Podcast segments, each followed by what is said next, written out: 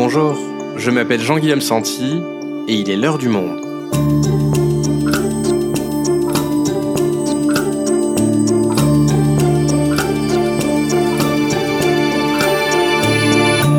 Aujourd'hui, il y a seulement une dizaine d'années, tout le monde voulait en finir avec cette énergie. Synonyme de Tchernobyl et plus récemment de Fukushima, l'heure n'était plus au nucléaire.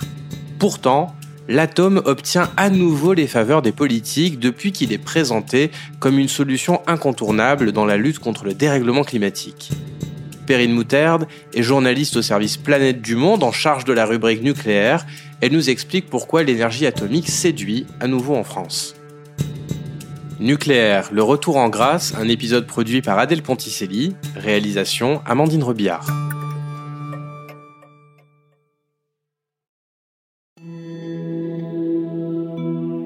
C'est l'une des questions majeures de l'élection présidentielle qui arrive et chacun a sa position sur le sujet. Je suis dans cette idée qu'il faut maintenir le nucléaire. Donc on en sort, mais on en sort de manière responsable, c'est-à-dire que sur 15 ou 20 ans. Notre urgence là, avec ce que nous savons des bouleversements climatiques, c'est de sortir, d'arrêter les émissions de carbone. Le nucléaire est incontestablement une réponse à ça, puisque c'est une énergie qui n'est pas carbonée. C'est absolument impossible. Pour le nucléaire. Le nucléaire et les renouvelables, les deux, les deux, mais parce qu'il faut qu'on produise de l'électricité. Et il nous faut augmenter la production d'énergie renouvelable et nucléaire. Donc nous avons besoin d'investir là-dedans. Je construis 6 EPR euh, et euh, euh, je rouvre Fessenheim pour peu que... Et Vous pardon, Fessenheim? Il faut sortir du nucléaire, pas par idéologie, parce que c'est dangereux les gens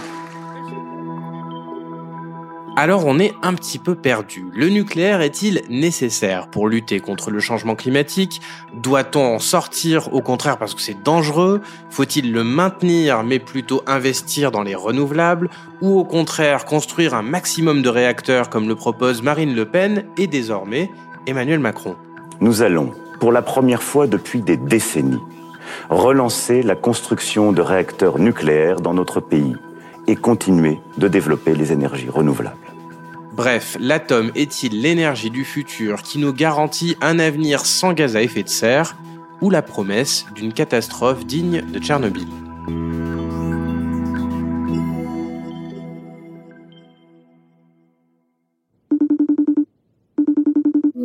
Salut Perrine. Bonjour Perrine, c'est presque étonnant tous ces débats puisque toi comme moi, on est journaliste depuis euh, un certain temps, on va pas dire euh, combien d'années, mais en tout cas, il y a dix ans, notamment après la catastrophe de Fukushima, on avait vraiment l'impression qu'il fallait absolument sortir du nucléaire. Tout le monde était contre, ma mémoire ne me trompe pas. Non, en effet, euh, Fukushima, bien sûr, c'est une catastrophe, un accident qui a donné un gros coup de frein hein, au, développement du nucléaire. Le Japon, par exemple, a, arrêté 40% de ses réacteurs. Euh, L'Allemagne a décidé de sortir complètement du nucléaire. Il y a le cas de la Suisse ou de la Belgique, par exemple, qui ont engagé à ce moment-là des processus de sortie du nucléaire. Il faut dire aussi que cet accident est arrivé à un moment où le où le développement des énergies renouvelables euh, a commencé à, s'accélérer. Hein. On a vu une phase de massification de, ces sources d'énergie et c'est aussi le moment où on a commencé à voir euh, les premières difficultés de la construction de nouvelles centrales, par exemple en France. Hein. C'est le, début des déboires de l'EPR de Flamanville, hein, qui est d'ailleurs toujours pas mis en service. Donc euh,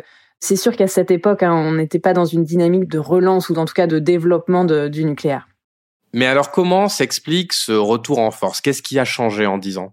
Je pense que le point vraiment clé, hein, c'est la prise de conscience du réchauffement climatique, du dérèglement climatique.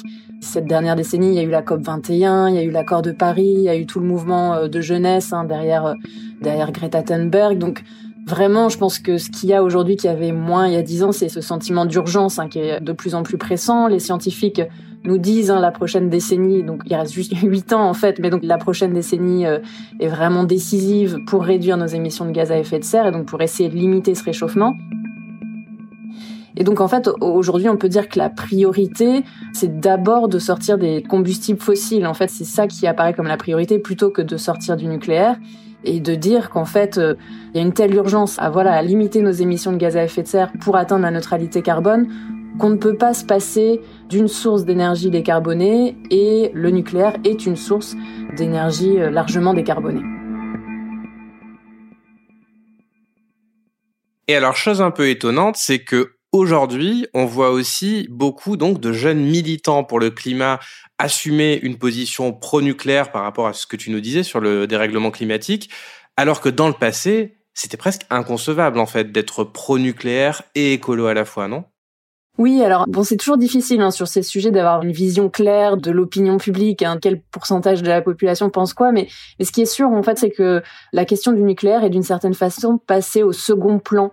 Effectivement, dans toutes les manifestations pour le climat, en fait, on parle peu du nucléaire, peu ou pas.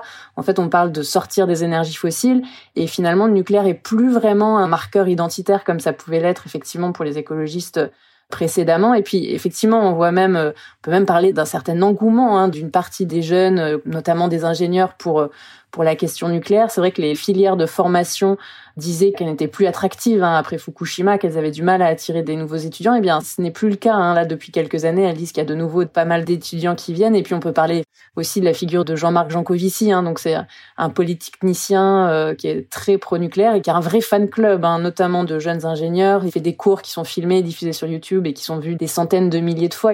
Et ce que vous remarquez, c'est que cet opérateur manipule cet assemblage, alors pas à main nue pour pas mettre des traces de graisse, mais sans aucune protection radiologique. Donc en fait, l'uranium, au moment où il est enfourné dans le réacteur, ne présente aucune radiotoxicité particulière. Voilà, il a un discours à la fois très scientifique, très vulgarisateur, euh, mais aussi assez cash, hein, assez euh, acerbe, et, le fait qu'il ait une aura aussi euh, importante auprès d'une partie, notamment de la jeunesse, c'est assez révélateur effectivement de, de ce qu'on peut qualifier de retour en grâce. Alors, en quoi est-ce que cette énergie-là est une solution à la crise climatique? En fait, ce que disent, euh, par exemple, si on prend l'exemple de l'Agence internationale de l'énergie, ce qu'elle dit, c'est si on se passe du nucléaire, ce sera encore plus difficile d'atteindre les objectifs de réduction de, des émissions de gaz à effet de serre d'ici 2050. Or, euh, ça va déjà être vraiment difficile. Donc, euh, en fait, on peut pas se priver, euh, voilà, d'une source d'énergie décarbonée. Alors, l'Agence internationale de l'énergie, par exemple, elle prévoit de doubler la production de nucléaire d'ici 2050. Même si ce qu'il faut dire, c'est que comme on va devoir électrifier de nombreux usages, on aura besoin de plus en plus d'électricité. Et donc, finalement, la part du nucléaire dans la production électrique va pas augmenter. Mais pour qu'elle reste à peu près au même niveau, il va falloir augmenter les capacités de production nucléaire. Le GIEC, qui est donc ce groupe d'experts hein, sur le climat, est aussi hein, sur la même ligne. En gros, ils disent euh, il faut augmenter les capacités euh, nucléaires d'ici 2050 si on veut parvenir à atteindre nos objectifs euh, climatiques. Ce qu'il faut juste préciser, c'est que évidemment le, nucléaire, ce n'est qu'une petite partie hein, de la solution. tous ces scénarios hein, de prospective disent d'abord il faut développer très très massivement les énergies renouvelables d'ici 2050 si on veut faire baisser nos émissions de gaz à effet de serre. Et alors justement, à propos des renouvelables, ce qu'on entend souvent, c'est que ce sont aussi des énergies intermittentes et que le nucléaire peut pallier cette intermittence. Alors ça veut dire quoi exactement? Oui, effectivement. Donc l'éolien et le solaire, euh, ce sont des sources d'énergie intermittentes parce que euh, bah, elles sont liées à l'alternance jour-nuit et au fait qu'il y ait du vent ou pas. Donc on ne peut pas produire euh, tout le temps la même quantité d'électricité, alors que le nucléaire est effectivement une énergie, une source d'énergie pilotable hein, qui peut fonctionner voilà quasiment en, permanence, à part quand un, un réacteur est à l'arrêt pour des problèmes de maintenance par exemple. C'est un argument en faveur du nucléaire. Après, maintenant il commence à y avoir des scénarios où on est sur un mix 100% renouvelable. Et donc là, euh, si on n'a pas de nucléaire, les autres solutions, ce sera de développer de grandes capacités du stockage. Donc en gros, voilà, il faudra des batteries et d'autres solutions pour, euh, pour pallier cette intermittence. Mais c'est vrai que c'est un des avantages du nucléaire.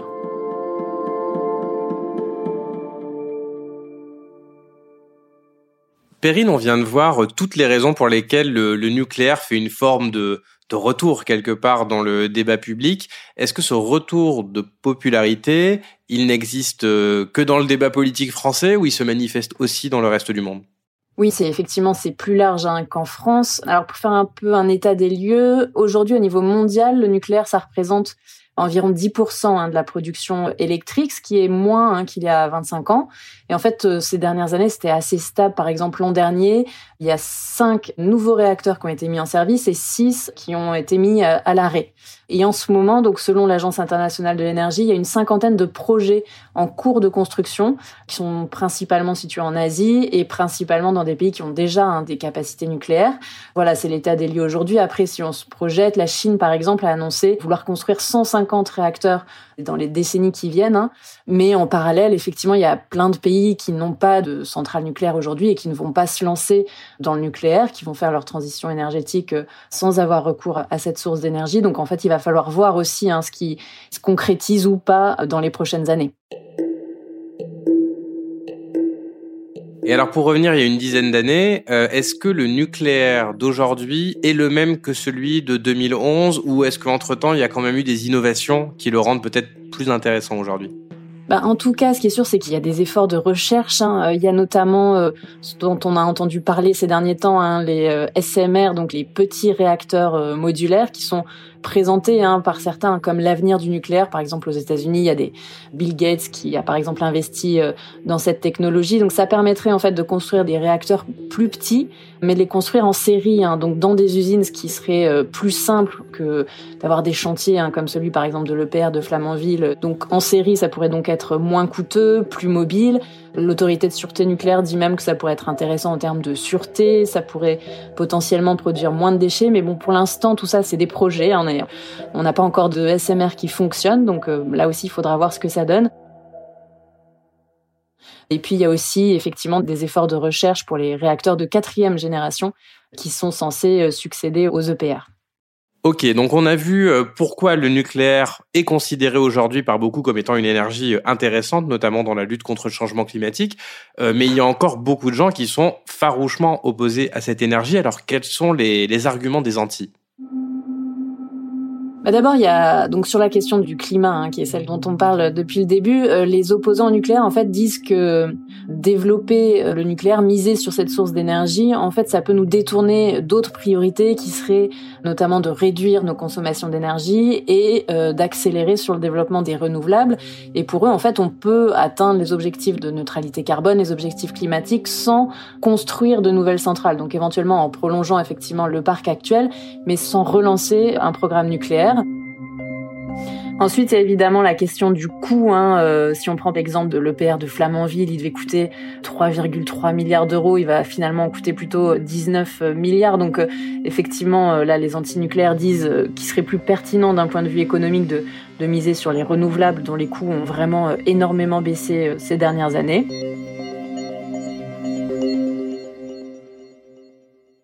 Au-delà du coût, il y a la question de la capacité même de la filière à, à construire hein, ces nouveaux EPR. Enfin, il faut se rendre compte hein, que c'est des chantiers euh, gigantesques. Hein. Si on repart sur la construction, par exemple, de, de 6 EPR, c'est vraiment un boulot euh, énorme. Donc, et là aussi, les opposants mettent en avant le fiasco hein, du chantier de Flamanville, où il y a eu vraiment de réels problèmes de compétences, de gestion euh, du chantier. Alors aujourd'hui, la filière et EDF disent qu'ils sont prêts et qu'ils auront les compétences nécessaires pour relancer tout ça.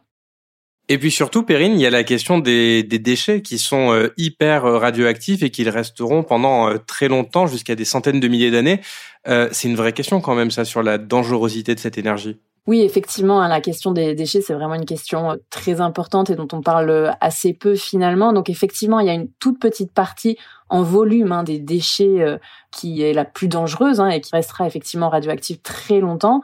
Alors aujourd'hui, évidemment, euh, ce que dit la, filière, c'est qu'il y a des filières de gestion des déchets, et c'est vrai, mais euh, l'autorité de sûreté nucléaire pointe régulièrement, elle l'a refait encore euh, très récemment, le fait que toutes ces filières quasiment arrivent à saturation. Donc il y a un manque d'anticipation en fait des acteurs du nucléaire pour gérer ces déchets et sur ces fameux déchets les plus dangereux. Donc là, il y a toujours le projet d'enfouissement de ces déchets à Bure, où il y a toujours une contestation assez forte.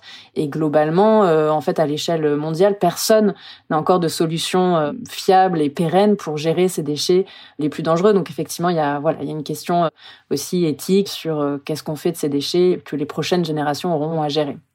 Et au-delà des déchets, il y a aussi la question des risques liés à la, à la, sécurité autour des centrales. On se souvient de Tchernobyl, on se souvient, on en parlait de la catastrophe de Fukushima à la suite du tsunami. À 15h30 cet après-midi, le réacteur numéro 1 explose. Un immense nuage de vapeur radioactive monte vers le ciel.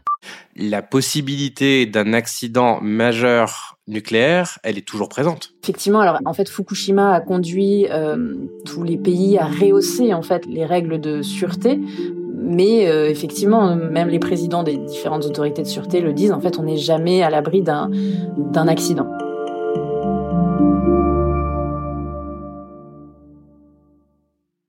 Perrine, tous ces débats sur le nucléaire, ils se sont installés dans la campagne présidentielle française. Alors pourquoi est-ce que nos candidats en parlent autant aujourd'hui?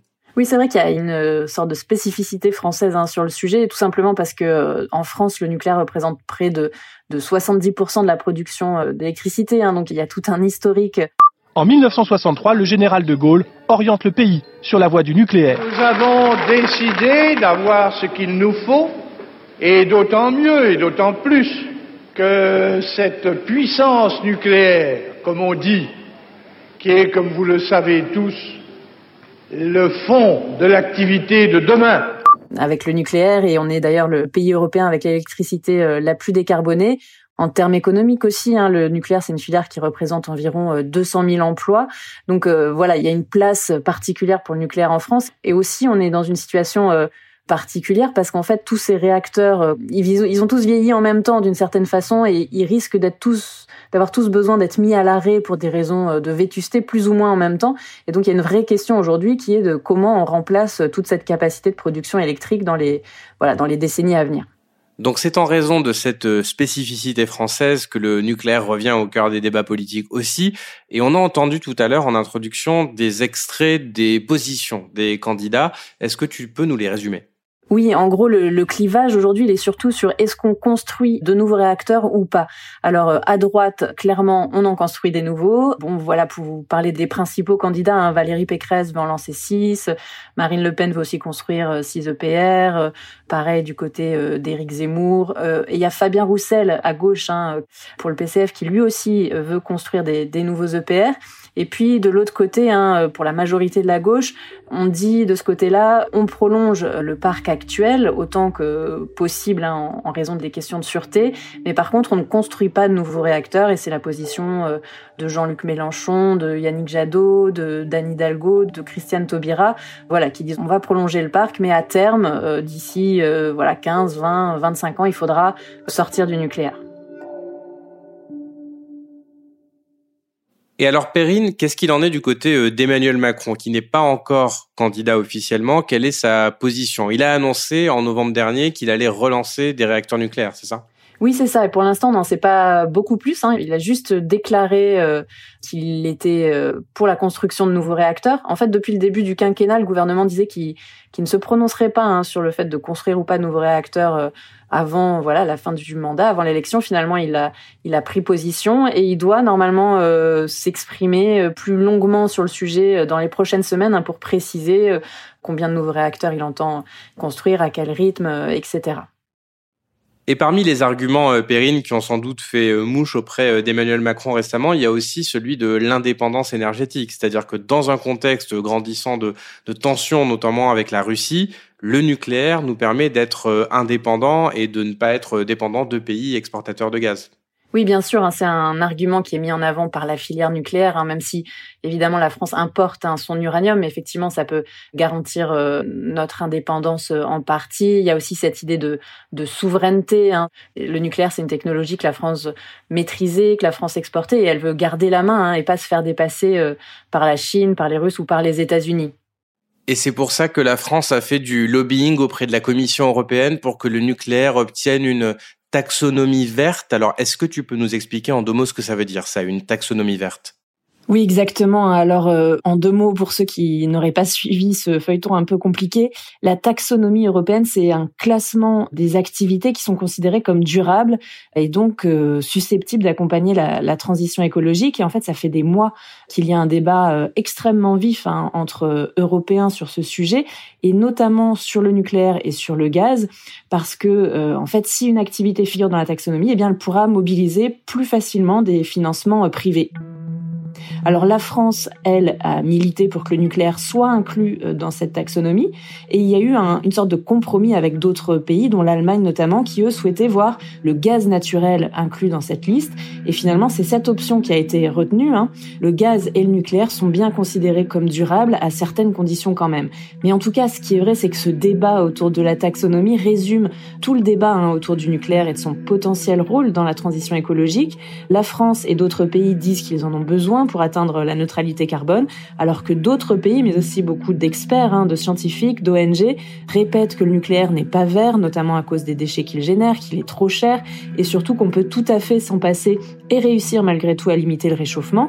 Euh, donc c'est vraiment camp contre camp sur ce sujet. Et puis ce qui a été dénoncé aussi, hein, c'est que pour inclure le nucléaire, la France du coup a accepté que soit inclus le gaz, qui est une source d'énergie fossile.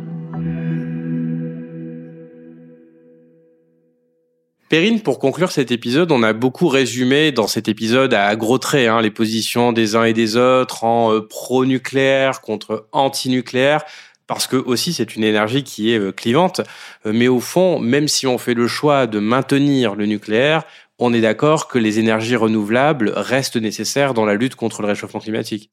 Oui, oui, effectivement, c'est sûr que euh, le débat hein, sur l'énergie se résume souvent à, une sorte d'opposition entre éolien et nucléaire. Donc, ça tient sans doute au fait qu'il y a beaucoup d'opinions tranchées, hein, effectivement, sur ces sujets. Il y a des, des pro-nucléaires qui sont très anti-éoliennes. Hein. C'est le cas, par exemple, de Marine Le Pen ou de Xavier Bertrand qui ont parlé de, moratoire sur les éoliennes. Et puis, l'inverse est, vrai aussi. Les anti-nucléaires, hein, par exemple, on l'a dit, disent que les, les investissements dans le nucléaire se font au détriment des énergies renouvelables.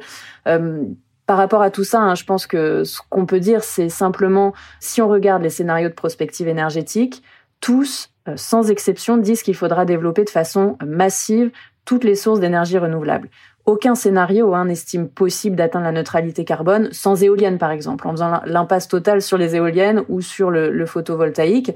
En revanche, il y a des scénarios, euh, en France hein, par exemple, qui disent qu'on peut atteindre la neutralité carbone, ou en tout cas nos objectifs euh, climatiques, sans construire de nouveaux réacteurs, même si, euh, dans tous les cas, hein, avec, ou, avec ou sans nucléaire, ce ne sera pas simple.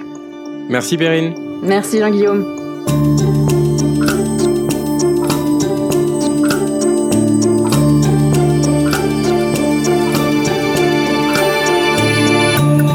Si vous souhaitez en savoir plus sur le sujet, vous pouvez aller consulter tous les articles de Perrine Moutarde dans la rubrique nucléaire en allant vous abonner sur notre site lemonde.fr. C'est la fin de l'heure du monde, le podcast quotidien d'actualité proposé par le journal Le Monde et Spotify. Pour ne rater aucun épisode, vous pouvez vous abonner gratuitement au podcast sur Spotify ou nous retrouver chaque jour sur le site et l'application lemonde.fr. Si vous avez des remarques, suggestions, critiques, n'hésitez pas à nous envoyer un email à l'heure du monde, @lemonde.fr. L'heure du monde est publiée tous les matins, du lundi au vendredi. On se retrouve donc très vite. À bientôt.